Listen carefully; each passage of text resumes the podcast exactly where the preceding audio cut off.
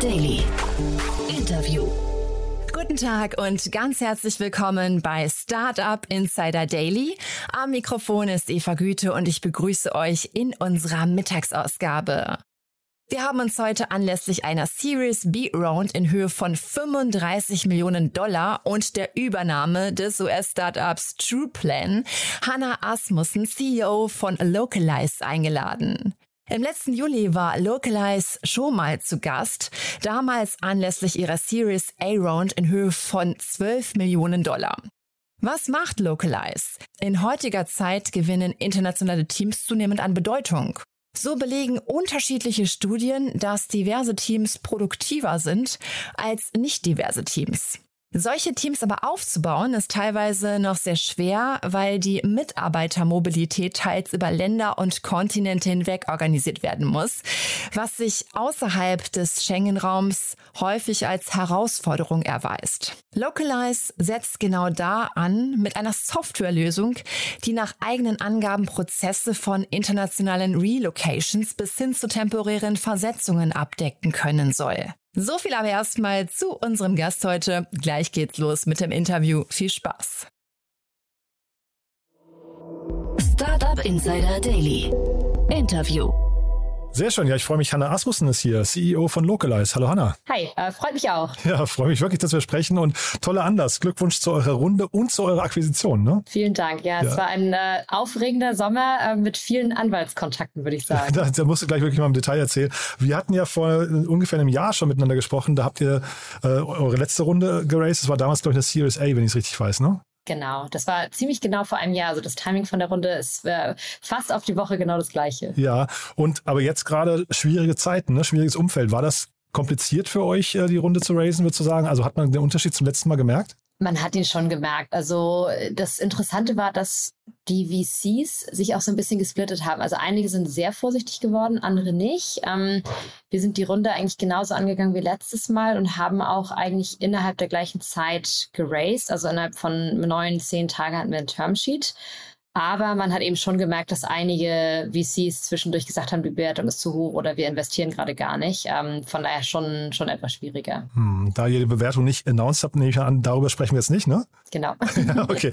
Wir sprechen aber darüber, 35 Millionen Dollar habt ihr eingenommen und die, die, die, vielleicht gehen wir einmal kurz durch die Investoren, weil das liest sich ja schon sehr, sehr cool, finde ich. Ja, sehr gerne. Aha. Ja, erzähl mal. Also General Catalyst hat sie angeführt, ne? Sehe ich richtig, oder? Genau, also General Catalyst ähm, die hatten wir auch im Vorfeld äh, schon getroffen, waren super excited, äh, auch ein sehr, sehr starker Partner, ähm, was sich jetzt in den letzten Monaten schon rausgestellt hat. Äh, ansonsten Visionaries. Ähm, mhm. Visionaries hat sich jetzt auch in Europa schon einen sehr guten Namen gemacht. Und ähm, genau, ansonsten Web Summit Fund. Ähm, wir haben jetzt auch den CEO von Remote, mit dem wir ja schon längere Zeit eine Partnerschaft haben. Also das heißt, da haben wir jetzt nochmal sehr, sehr, sehr, sehr guten Extra-Support dazu bekommen. Mhm. Und das Gründerteam von Textu, habe ich gesehen, hat bei euch investiert. Ist genau. auch spannend, ja? ja? Genau. Die Hamburger, also wir, wir sind mit denen ähm, ja auch schon lange verbunden, sowohl äh, als, als Kunden ähm, und ich finde die drei Ortsgründer sehr, sehr stark. Also das heißt, ähm, wir haben uns auch im Vorfeld der Finanzierungsrunden immer unterhalten und äh, die haben uns auch, bevor sie investiert haben, schon sehr unterstützt. Mhm. Jetzt muss ich einmal kurz nachhaken. Der Web Summit Fund, den kenne ich gar nicht. Ähm, ich glaube, der ist mir hier auch noch nie untergekommen oder ich habe es irgendwie über, überhört. Ähm, was ist das für ein Fonds? Äh, ist das jetzt quasi vom Web Summit? Kann man sich das vorstellen, als hätte OMR seinen eigenen Fonds? Genau, also das ist quasi wirklich, ähm, ich glaube, die sind auch jetzt relativ neu erst aufgesetzt. Oh ja. ähm, mit dem Web Summit haben wir vorher ja auch schon viel gemacht. Also wir sind ja fleißiger Besucher schon gewesen und ähm, dadurch, dass unser Seed Investor ja aus Irland war, ähm, Irland hat ja auch ein sehr, sehr starkes Netzwerk, waren wir mit denen auch relativ frisch im Kontakt und die haben jetzt eben einen Fund gemacht und äh, dann auch direkt in die Runde investiert. Mhm. Und dass der CEO von Remote bei euch investiert, ist vielleicht eine gute Brücke. Das ist ja jetzt kein Wunder. Ne? Vielleicht magst du noch mal kurz für die, die euch noch nicht kennen, beschreiben, beschreiben, was ihr macht. Genau. Also Localize hilft äh, Unternehmen und ihren Mitarbeitern, Grenzen abzubauen, äh, sich einfacher über diese hinweg zu bewegen. Im Endeffekt haben wir eine Software, also einmal für HR, für die Unternehmen, um Mitarbeitermobilität zu managen. Also das heißt, ich stelle einen internationalen Mitarbeiter ein, der braucht eine Arbeitsgenehmigung, ein Visum, muss relocaten. Ähm, ich habe einen Mitarbeiter, der braucht ein Business-Visum. Ich habe einen bestehenden internationalen Mitarbeiter, der sein Visum verlängern muss. Also All das managen wir für HR und auf der Mitarbeiterseite äh, managen und regeln wir diesen ganzen Prozess für ihn. Also das heißt, ähm, der Mitarbeiter selber hat auch einen Zugang, sieht dann exakt auf sein Profil zugeschnitten, was muss ich machen, ähm, welches, welche Schritte äh, muss ich gehen und welche Dokumente brauche ich dafür. Und der Kern der Technologie, also im Hintergrund, ist eigentlich die komplette Automatisierung. Also das heißt, wir automatisieren so diesen Entscheidungsbaum, der eigentlich hinter, hinter Immigration und Visumsprozessen steht und sagen so jedem Einzelnen genau zugeschnitten auf das Profil, was das er machen und das Ganze passiert eben automatisch. Mhm. Ich hatte den Jan Depen hier mal vor einiger Zeit zu Gast, ähm, als Zeitgold an Deal verkauft wurde. Ne? Und da hat er wirklich geschwärmt davon, ähm, dass er noch nie so ein schnell wachsendes Unternehmen gesehen hat wie Deal. Würdest du sagen, ihr seid im ähnlichen Segment, ihr, also ihr seid quasi, also mit ähnlichen Segment, ihr, ihr, trefft auf die gleichen Kunden mit einem ähnlichen Versprechen oder würdest du sagen, es gibt schon immanente Unterschiede? Ähm, wir treffen auf die gleichen Kunden, aber mit äh, einem sehr anderen Proposal. Also quasi Deal ähm, und Remote und Workmotion, also die machen ja im Endeffekt alle das Gleiche oder beziehungsweise alles mit unterschiedlichen Abschweifungen, sag ich mal. Also Einstellung von Mitarbeitern in Ländern, wo das Unternehmen keine eigene Entity hat. Mhm. Was wir ja machen, ist auf der legalen Seite des Mitarbeiters, also diese Arbeitsgenehmigung, die Anmeldung. Und darum haben wir eben auch die Partnerschaft mit Remote, weil so dieser Use Case, wo wir eine Überschneidung haben, ist dann, ähm, ein Unternehmen arbeitet mit Remote zusammen in einem Land, wo sie selber keine Entity haben. Dann wird dieser Mitarbeiter da eben über Remote eingestellt und wenn der Mitarbeiter aber selber nicht aus dem Land kommt, das heißt nicht automatisch eine Arbeitsgenehmigung hat, dann kümmern wir uns quasi um die Bürokratie und den Papierkram auf Mitarbeiterseite. Hm. Ich hätte jetzt fast gedacht, dass das, ähm, also dass man Kunden natürlich was anderes äh, oder die Unterschiede klar machen muss, ist, äh, ist logisch. Aber ich hätte gedacht, bei der Kapitalakquise kann es eigentlich total helfen, wenn man jetzt sagt, da gibt es ein stark wachsendes Unternehmen. Ich glaube, Andresen Horowitz ist da irgendwie zuletzt eingestiegen. Also irgendwie mit, ich glaube, die hatten ja 600 Millionen oder so mittlerweile eingesammelt. Ich dachte, es ist quasi einfach vielleicht sogar auch cool, wenn man sagt, ähm, da gibt es ein Role Model und wir sind eigentlich relativ ähnlich. Aber das ist nicht so. Genau, also es ist, äh, da kommt es drauf an. Das ist so Fluch und Segen. Ähm, ich würde sagen, gerade weil Deal und Remote haben ja beide extrem viel Geld eingesammelt mhm. und darum sind sie da mittlerweile in der Größenordnung, wo es eher hinderlich wäre. Darum ist es ganz gut, dass wir eine, einen Differenziator dazu haben. Mhm. Ähm, was ganz spannend ist, das Deal, also mit Remote haben wir eben eine starke Partnerschaft. Deal bewegt sich langsam in unseren Bereich rein. Also die haben vor einem knappen Monat ein Startup aus dem Immigration Space in den USA aufgekauft. Also das heißt, die bewegen sich jetzt langsam immer stärker auf die Konkurrenzebene. Ähm, und das heißt, da passiert unglaublich viel. Unsere These ist halt eher, wir, wir konzentrieren uns auf einen Bereich, ähm, bauen dafür das Produkt immer tiefer ähm, und auch für, also für mehr Länder auf und wollen im Endeffekt eigentlich horizontal den kompletten Immigration Space belegen, anstatt dass wir halt sagen, okay, wir wollen verschiedene Value Propositions für Einzelne machen. Also das heißt, du kannst im Endeffekt immer eher vertikal oder horizontal gehen wir haben uns jetzt fürs Horizontale entschieden und äh, bis jetzt hat es ganz gut geklappt. ja, jetzt hast du gerade bei dir gesagt, sie haben dazu gekauft, aber ihr ja auch. Und das finde ich für ein Unternehmen in eurer Größenordnung, also bitte nicht falsch verstehen, ne, aber ich finde das schon erstaunlich. also es ist ein, ein, ein, toller Move eigentlich. Ne? Hättest du das mal zu träumen gewagt vor, also ihr habt vor, vor glaube ich, wann habt ihr angefangen? 2018, ne? Ja, genau. Also wir haben äh, 2019 ähm, offiziell, also 2019 haben wir gelauncht, ähm, also noch gar nicht so lange her. Ich glaube, selbst vor zwei, drei Monaten hätte ich wahrscheinlich nur nicht damit gerechnet, dass wir jetzt ein Unternehmen ja, toll, oder? Ja. Ähm, das war, also das war spannend. Das war, es hat am Ende wirklich ähm, sehr, sehr gut gepasst. Einfach vom Profil. Wir haben ja nach der Runde gesagt, äh, wir wollen in zwei Bereiche investieren. Auf der einen Seite ist es äh, internationale Expansion, also jetzt eben auch ähm, USA launchen. Auf der anderen Seite ist es weiter in Produkt und Tech investieren. Und das Team, was wir jetzt aufgekauft haben, hat eben ein, ein unglaublich starkes und erfahrenes äh, RD-Team, und bringt auf der anderen Seite ein komplettes US-Business-Team. Das heißt, das hat genau die Hiring-Leads erfüllt, die wir eigentlich hatten. Es war jetzt auch ein, ein Equihire, also das heißt, das Produkt nutzen wir gar nicht weiter. Und von daher war es einfach so ein bisschen Timing. Ich glaube, wenn man eine Sache als Gründerin lernt, dann ist es so, äh, ich glaube, man kann sich jeder Herausforderung stellen und am Ende ähm, klappt es meistens irgendwie. Und von daher haben wir gesagt, es ist es klingt erstmal gruselig, wir haben es noch nie gemacht, aber wir machen es jetzt aber trotzdem. Mhm.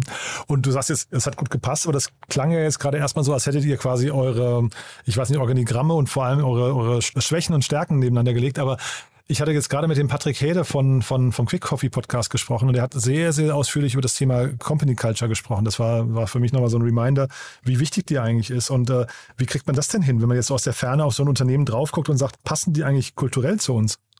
Ja, ja, das ist ein sehr wichtiger Punkt, das stimmt auch. Ähm, das war am Ende auch das, was uns, glaube ich, über die Ziellinie, Ziellinie gebracht hat. Ähm, ich habe den Gründer direkt in Person getroffen, als wir den Prozess gestartet haben. Und wir haben dann relativ früh gesagt, dass wir eigentlich das ganze Team oder zumindest so ähm, Key-Personen aus dem Team einbinden und haben dann festgestellt, dass auch der individuelle Fit super stark ist. Also man hat direkt gespürt, dass die Leute Lust hatten, zusammenzuarbeiten. Mhm. Ähm, und das war dann ein Moment, wo wir gesagt haben, okay, solange es auf der persönlichen Ebene klappt und du irgendwie das Gefühl hast, du hast auch ein, ein Buy-in und eine Motivation von der anderen Seite für das Produkt, was du mhm. baust, dann schaffst du eigentlich alle Hürden. Also das stimmt, das ist ein extrem großer Aspekt.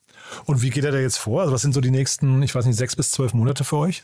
Wir hatten, wir hatten das Glück, dass wir direkt auch im, oder also das war jetzt vor knapp zwei Wochen, hatten wir unser Offsite in Lissabon und ähm, das Onboarding von dem neuen Team war genau ein oder zwei Wochen vor diesem Offsite. Das heißt, wir haben dann direkt gesagt, okay, auch wenn es kurzfristig ist und Flüge aus den USA natürlich so kurzfristig nicht günstiger sind, ähm, laden wir trotzdem alle ein. Ähm, es haben auch fast alle geschafft. Das heißt, wir hatten dann direkt in Person in Lissabon alle zusammen. Und alle glaube, heißt bei euch wie viel dann? Entschuldige? Das waren dann knapp 100 Leute. Wow, okay. Also das war ähm, das war schon aufregend, dann vor allem direkt vor so vielen Leuten zu stehen.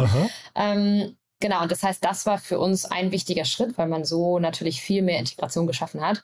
Und ähm, was wir jetzt also was wir jetzt machen, ist, dass wir verschiedene Taskforces haben, um zum Beispiel zu gucken, wie können wir unsere Prozesse in den einzelnen Teams anpassen, Kommunikationsstrukturen, asynchrones Arbeiten, damit wir jetzt diese sehr verschiedenen Zeitzonen eigentlich äh, überbrücken können. Und das heißt, wir haben das Team sehr bewusst äh, involviert, auch für Lösungsvorschläge. Und das klappt bisher ganz gut. Also ich glaube, ein Integrationsprozess wird insgesamt mindestens ein Jahr dauern. Aber ähm, ich glaube, der Weg, den wir bisher schon gegangen sind, wurde beschleunigt durch das Offsite. Und euer Markt, was würdest du denn sagen, wie, wie, sich der jetzt in der nächsten Zeit entwickelt? Das ist ja irgendwie von verschiedensten Faktoren abhängig. Würdest du sagen, der wird schwieriger oder würdest du sagen, der hat weiterhin Rückenwind oder sogar erst recht Rückenwind, weil jetzt verstanden wurde, dass Remote-Arbeit eigentlich insgesamt eine, eine was nicht, ne, here to stay, so ungefähr? Ja. Also es gibt in unserem Markt eigentlich zwei Trends, ähm, die, die ins Wachstum bringen. Der eine Trend ist ein, ein längerfristiger, der auch eben von, vor Corona da war, dass du, ich glaube, es ist ja in den letzten Jahrzehnten immer einfacher geworden, international zu reisen.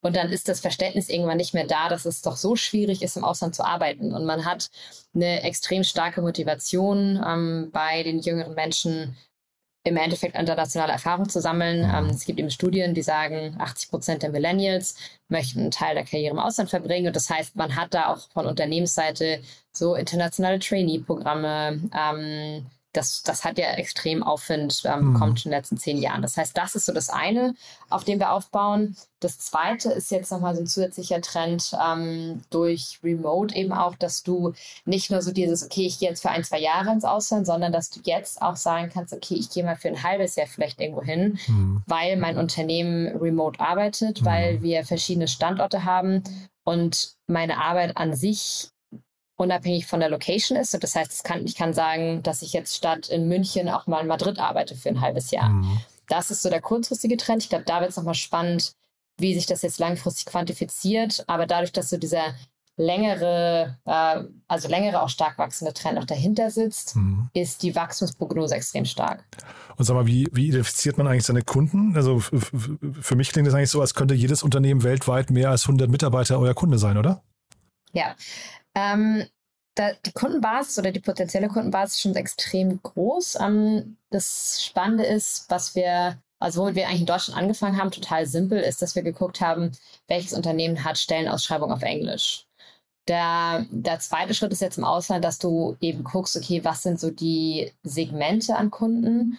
Und dann haben wir im Endeffekt auch geguckt, äh, wie können wir die, also wie können wir die identifizieren und dann nochmal einen Check machen, ob, ähm, ob sie eben in mehreren Sprachen arbeiten, ob sie internationale Mitarbeiter haben. Ähm, und was wir jetzt vor allem im letzten Jahr gemacht haben, ist, dass wir die, die Kundengruppe ähm, diversifizieren. Also wir waren vorher ja sehr stark auf den Tech- und Startup-Bereich ausgerichtet, mhm. haben jetzt immer mehr Unternehmen auch wirklich im traditionelleren Segment. Also das heißt so in Deutschland auch die Hidden Champions, ähm, mhm. also mehr so traditionellerer Retail. Und das ist total spannend auch zu sehen, in welche Segmente du mit dem gleichen Produkt eigentlich reingehen kannst, mhm. wenn du Go-to-Market ein bisschen anders gestaltest. Mhm. Gibt es da Unternehmen, die für euch zu groß sind? Aktuell ähm, sind Unternehmen eigentlich zu groß, wenn sie in Ländern arbeiten, in denen wir noch nicht aktiv sind. Also das heißt, wir skalieren ja im Endeffekt äh, Land nach Land, wo wir dann sagen, okay, da können wir jetzt Relocations hin anbieten. Ähm, wir hatten ein, zwei Unternehmen, die globaler waren, also die außerhalb von Europa schon gearbeitet haben. Und dann können, müssen wir eben sagen, okay, wir können jetzt gerade noch keine Prozesse in die USA machen. Mhm. Oder ich glaube, da hatten wir noch Singapur. Das heißt, das ist gerade der größte limitierende Faktor. Heißt aber auch umgekehrt in eurem Pitch-Deck, weil du hast ja jetzt gerade eher so über die jetzige Situation gesprochen, in eurem Pitch-Deck ist der, der sogenannte TAM, also der Total Addressable Market, ist eigentlich riesengroß, oder? Ja, genau. Also das heißt, wir sind, äh, also du kannst dir auch vorstellen, so jemand wie Google oder Facebook. Mhm. Ich glaube, wir hatten damals Zahlen, dass über die Zeit, ähm, die sie im Unternehmen sind, ich glaube 50 bis sogar 80 Prozent der Mitarbeiter äh, Need haben für Global Mobility. Also das heißt, sie brauchen entweder ein Business Visum oder sie haben brauchen ein permanentes Visum und das sind ja extrem hohe Mitarbeiterzahlen, über die wir da reden. Ähm, mhm. Viel Fluktuation. Also das heißt, ähm, da, da, da ist der TAM schon wirklich sehr groß. Und wie finden die euch dann? Also ihr, ihr, seid ja dann eigentlich eine gute Instanz, mit der man sprechen kann, wenn man auch wissen möchte, in welchen Ländern ist es kompliziert und so weiter. Aber wie finden die euch? Müsst ihr da viel Content-Marketing machen oder wie läuft das? Ähm, Im Moment sind wir eigentlich auf der Go-to-Market-Seite stark outbound fokussiert. Aha. Also wir haben uns ein starkes Sales-Team aufgebaut, weil wir eben relativ genau wissen, was sind so die idealen Kunden, wen müssen wir da angehen. Und du hast eine ganz gute Hitrate. Also das heißt, ähm, darauf haben wir uns fokussiert. Marketing bauen wir jetzt gerade auf. Also das heißt, ähm, Marketing ist ein Bereich, wo wir bisher wenig gemacht haben. Ähm, Outbound ist eben auch das, was du am Anfang systematischer aufbauen kannst. Dann hast du, also gerade weil wir halt auch höhere ACVs haben, also wir kriegen schon relativ viel pro Kunde raus, dann kannst du es dir auch leisten. Und dann weißt du eben genau, was zahle ich pro Kunde, ähm, wie kann ich das weiter skalieren. Und ich glaube, jetzt gerade für die weitere Acceleration ähm, von dem Prozess, da müssen wir eben gucken, dass wir da ja, Inbound auch aufbauen. Ich glaube, dann können wir noch schneller skalieren. Und da sucht ihr auch Mitarbeiter, klingt so gerade, oder? Oder, genau. Ja, okay. genau, also Go-to-Market-Seite generell. Also Aha. ich glaube, ähm, ich habe ja zum Glück eine Mitgründerin, ähm, die ihre Passion im Verkaufen gefunden hat. Äh, Lisa, die macht jetzt ja die komplette Revenue-Funktion und ähm, die sucht gerade viel, ähm, also sowohl im Sales als auch wirklich im Marketing und auch Aha. so die, die Support-Funktionen. Hm. Apropos Mitgründerin, da muss ich jetzt trotzdem doch, also ich weiß gar nicht, ob euch das jetzt zum, zum, zum Hals heraushängt schon, aber ähm, ihr seid drei weibliche Gründerinnen. Das ist ja wirklich jetzt auch, äh, sag mal, nicht, nicht das, das Alltäglichste, leider muss man sagen. Magst du da vielleicht nochmal uns kurz teilhaben lassen? Wie ist das, mit zwei anderen Frauen zu gründen? Und ähm, also vielleicht entsteht da ja auch ein flammendes Plädoyer für andere Gründerinnen die, oder potenzielle Gründerinnen, die sich vielleicht aber nicht trauen, das zu probieren. Ja. Ja, es ist ein total spannendes Thema. Also das Witzige ist, äh, wir haben uns am Anfang wirklich versucht, stärker davon fernzuhalten, weil wir dachten, naja, wir sind ja also mehr als nur, also eigentlich sind wir halt generell Gründer, Gründerinnen ähm, und so das Female davor war uns eigentlich egal. Mittlerweile mhm. glaube ich, die Signalwirkung ist schon stark. Ähm, und ich sehe es halt immer wieder, dass es da mehr, also mehr Vorsicht, mehr Hesitations generell gibt von Frauen, die halt dann sagen, ich weiß nicht, ob ich das kann. Mhm. Ähm, ich weiß nicht, ob, äh, ob, ob das irgendwie ob ich mir das zutrauen soll. Und das heißt, mittlerweile ähm, sind wir sind es nicht mehr leid. Äh, und jetzt vor allem, ich glaube, das sind wir, das haben wir vor ein, zwei Monaten, haben wir uns das erste Mal überlegt, ähm, wenn ich, wenn meine Recherche richtig ist, dann gibt es in Deutschland ja noch kein komplett female-founded Unicorn. Das ist jetzt natürlich unsere, unsere Hidden Agenda ist jetzt, dass wir das, ja. dass wir das erste komplett female-founded uh, Unicorn in Deutschland werden. Also ich glaube, so weit sind wir jetzt nicht mehr davon entfernt. Ich bin noch ähm, nicht mal, wenn ich kurz sagen darf, ich bin noch nicht mal sicher, ob es ein Mixed Founder Unicorn gibt. Oh, Oh also, das wäre natürlich traurig. Ja, ich, ich, da werde ich gleich nochmal noch mal recherchieren, aber ich bin noch nicht mal sicher, ob das überhaupt der Fall ist, ja. Ja. Ja, das wäre natürlich, das, das wäre natürlich noch schlimmer. Aber dann, also gerade dann ähm, wäre das natürlich nochmal eine bessere Signalwirkung. Mhm. Ich glaube, ich glaube, da, wir hatten, also unser Weg war am Anfang ja auch nicht immer total einfach und ich glaube schon, dass man es da als Gründerin zumindest nicht leichter hat und deswegen ähm, hoffe ich schon, dass wir da so ein bisschen den Weg ebnen können und dass man zumindest ein Role Model ist. Und gerade dadurch, dass wir eben auch, also Franzi und ich haben ja beide einen technischen Hintergrund. Und ich glaube, die Kombi Frauen mit technischem Hintergrund in Startups ist ja noch mal seltener als Frauen generell in Startups. Mhm. Mhm. Aber das heißt auch diese typischen, weiß nicht, Horror-Stories, die einem immer in, sagen wir, mitgeteilt werden oder die man vielleicht sagen wir, in der Yellow Press der Startup-Szene liest, dass dann irgendwie die VCs ähm, sagen wir, Frauen auch nicht richtig ernst nehmen oder noch Schlimmeres, das, das könnt ihr nicht teilen. Ihr habt da keine schlechten Erfahrungen gemacht. Am Anfang leider schon. Also oh es ist äh, oh, ähm, okay. ganz, ganz am Anfang, das war eine, es ist mittlerweile, äh, ich, ich kann mittlerweile drüber lachen, aber. Aber wir ähm, reden über 2019, das ist jetzt nicht so lange her, ne? Ja, also. Nee, genau, das ja. stimmt. Aber gut, ich glaube, ein Startup-Leben ist es, das fühlt sich sehr lange an. ähm, ich bin wahrscheinlich auch äh, zehn Jahre gealtert in der Zeit. Oh ähm, ich glaube, wir haben eine Situation, ich weiß leider, ich weiß auch nicht, wer genau das war. Es wurde mir dann nur über Dritte zugetragen, mhm. ähm, dass es anscheinend mal in so einer, so einer Pitchrunde ähm, hieß, nachdem wir gepitcht haben, ah ja, drei Frauen ist interessant, alle gleich das Alter, die werden dann ja gleichzeitig schwanger und müssen dann sowieso den Laden dicht machen. Da dachte ich mir auch so, ist also interessante These. Ähm, mhm das war, also es ist halt nur einmal vorgekommen. Ich mhm. glaube, ansonsten, ich hatte halt so ein, zwei unangenehme Begegnungen, wo man gemerkt hat, okay, mhm. ähm, wir wurden nicht so ganz ernst genommen. Und ich glaube auch immer noch dadurch, dass wir ja auch ein technisches Produkt haben, ähm, wir sehen jetzt ja, oder also wir sind ja keine drei Stanford-Nerds, sag ich mal. Und ich glaube, denen wäre es wahrscheinlich eher geglaubt worden, dass sie Immigration automatisieren können. Also ich glaube, das waren halt schon Faktoren, wir haben, ich glaube, es war gut, dass wir es am Anfang versucht haben, so ein bisschen auszubleiten, weil ich glaube, sonst wäre man nur frustrierter geworden. Und ich glaube, jetzt mittlerweile kann ich drüber lachen, aber es ist natürlich, ich glaube, der Anfang ist dann schon noch etwas steiniger. Hm. Aber das klingt jetzt also ne, nach so ein paar schlechten Momenten, aber eigentlich unterm Strich kann man ja sagen, wenn man dir zuhört, äh, du wirst es wahrscheinlich nicht bereuen, gegründet zu haben, oder? Definitiv nicht. Ja, ja. Nee, weil das, das versuche ich hier immer, ähm, ich meine, das Thema äh, Frauen oder Mädchen zum Gründen, fürs Gründen überhaupt mal zu begeistern oder in Startups zu arbeiten, das, das ist wirklich so ein Thema. Man weiß gar nicht, wo man da anfangen soll, um den, um den Markt so ein bisschen zu verändern. Deswegen finde ich euch jetzt an der Stelle wirklich ein spannendes Role Model. Und äh, ne, also auch wenn man jetzt solche, solche dunkle Momente hat, ist wahrscheinlich schon cool zu sagen, es mal zu probieren, macht wahrscheinlich für jeden Sinn, oder?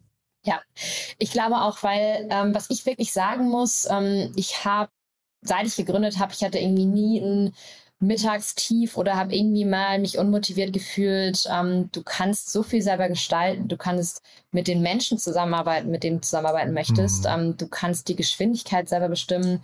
Ähm, und du lernst so viele tolle Personen kennen. Also das heißt, äh, ich würde es jedes Mal wieder machen. Ich habe natürlich auch zwei wahnsinnig tolle Mitgründerinnen, die mich auf dem Weg mhm. begleitet haben. Aber ich finde, es ist so ein, also wirklich so eine der erfüllen, erfüllendsten Journeys, die man gehen kann. Und wahrscheinlich muss man auch, nie, also ich, kannst du vielleicht auch mal sagen, Angst vorm Scheitern? Wie oft, wie oft kommt das so? Jetzt wahrscheinlich jetzt bei euch ist heute nicht mehr so richtig, ne? Doch, also es ist, es ist ganz witzig, auch nach der Series A, ich hatte so ein, zwei Monate, wo ich dann irgendwie dachte, so, ach ja, jetzt, jetzt läuft ja alles. jetzt ist es total einfach. Aha. Dann kommt wieder irgendwas. Also ich glaube, die Herausforderungen ändern sich einfach. Also zum Beispiel war es für uns jetzt auch schwierig von, wir waren vor eben ein Gründerteam, was das Team geführt hat. Jetzt haben wir ein Leadership-Team. Ähm, wir mussten quasi uns selber als Gründerteam aufbrechen mhm. ähm, und den Journey gehen zum Leadership-Team. Das ist nicht ganz einfach. Ähm, eben auch Strukturen aufbauen. Also man als, ja, als Gründer, Gründerin, man mag ja Strukturen an sich nicht. Das fühlt sich immer so ein bisschen bürokratisch an, aber mhm. mit der Zeit braucht man es, weil mhm. sonst, ähm, sonst kann man, sonst hast du halt immer, also alleine so Kleinigkeiten, auch so im HR-Bereich hatten wir das total viel, dass wir keine klaren Policies hatten. Am Anfang mhm. konnten wir jede Entscheidung selber treffen. Und dann irgendwann musst du es aber skalieren und dann musst du ein System schaffen, dass andere diese Entscheidung auch treffen können. Und das heißt, es sind unglaublich viele Stolpersteine und ähm, ich glaube, einfach wird es nie.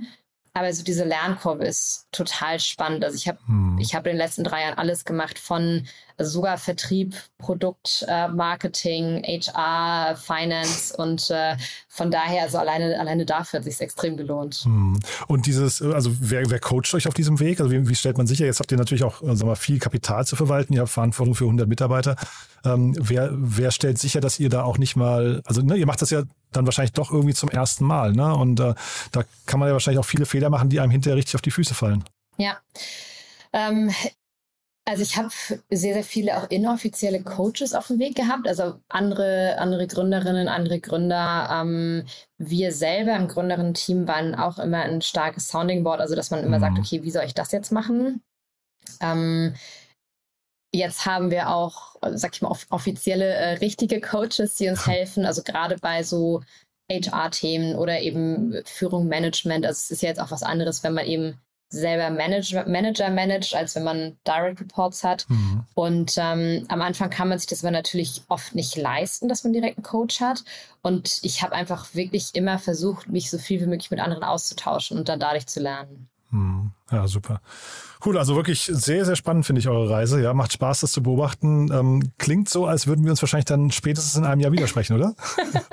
ne, ja, kann Uhr nachstellen. Ich bin ja? mal gespannt. Ja, ich bin mal gespannt, weil das, ja. das Fiese ist ja, die letzten zwei Jahre oder dieses Jahr, letztes Jahr musste ich ein Fundraising über meinen Geburtstag hm. machen. Also ich habe oh. am 1. Juni Geburtstag. Ach. Das ist ja kein gutes Timing. Nee. Aber ähm, mal gucken. Also äh, gerade, es läuft extrem gut. Ich, ich freue mich total darüber, dass das neue Team, was jetzt bei uns ist. Und ähm, ich bin sehr, sehr gespannt auf die nächsten Schritte. Von daher, wir, werden wir werden es definitiv wieder hören. Aber es klingt ja so ein bisschen so, als würden wir das nächste Gespräch dann vielleicht äh, Zeitzonen versetzt machen. Ne? Also es klingt ja so, als wäre USA ja. jetzt schon so ein, so ein Thema für euch, ne? Genau, also nächstes Jahr werden wir auf alle Fälle einige Monate da verbringen. Wir haben ja mhm. über den Y Combinator schon ein Netzwerk da, also von daher, wir fangen nicht bei Null an, aber einfach wird es nicht. Ich glaube, es sind ja schon viele Start Startups daran gescheitert. Also mhm. äh, ich drücke die Daumen, ich glaube, wir sind gut vorbereitet. Ähm, mit GC haben wir auch einen starken Investor, der da eben auch ein gutes Netzwerk mitbringt, aber ähm, langweilig es definitiv nicht. But there is one more thing. One More Thing wird präsentiert von OMR Reviews. Finde die richtige Software für dein Business. Hanna, wirklich super spannend, muss ich sagen. Hat mir großen Spaß gemacht. Als letzte Frage, wie immer, wir haben eine Kooperation mit OMR Reviews und bitten jeden unserer Gäste nochmal ein Tool vorzustellen, das sie gerne weiterempfehlen möchten oder mit dem sie gerne arbeiten. Bin sehr gespannt, was du mitgebracht hast. Ja, ähm, also mein Tooltip äh, wäre auf alle Fälle Demodesk. Ähm, Im Unternehmen nutzen wir es sehr vielseitig. Also auf der einen Seite äh, für den Vertrieb. Ich habe es aber auch jetzt im Fundraising viel genutzt. Ähm, wir nutzen es auch auf Produktseite, ähm, um mit Kunden zu sprechen. Also von daher, das, das wäre definitiv mein Tooltip für heute. One More Thing wurde präsentiert von OMR Reviews. Bewerte auch du deine Lieblingssoftware und erhalte einen 20 Euro Amazon-Gutschein unter moin.omr.com/insider. Also, Hanna, ganz großartig. Danke, dass du da warst. Glückwunsch nochmal zu der Runde. Ich bin gespannt, wie es mit der Integration jetzt bei euch läuft. Ist ja auch wirklich ein, ein spannendes Thema. Wenn es da mal äh, zwischen den Jahren, jetzt zwischen dieser und der nächsten Runde noch wichtige News bei euch gibt oder, oder vielleicht auch Dinge, wo du nochmal drüber reden möchtest, sag gerne Bescheid. Ja, also hat man eben ja gerade gesehen, so ein Erfahrungsaustausch, an dem andere mit äh, teilhaben können, ist ja immer, immer großartig. Sehr, sehr gerne. Hat mich sehr gefreut. Startup Insider Daily der tägliche Nachrichtenpodcast der deutschen Startup-Szene.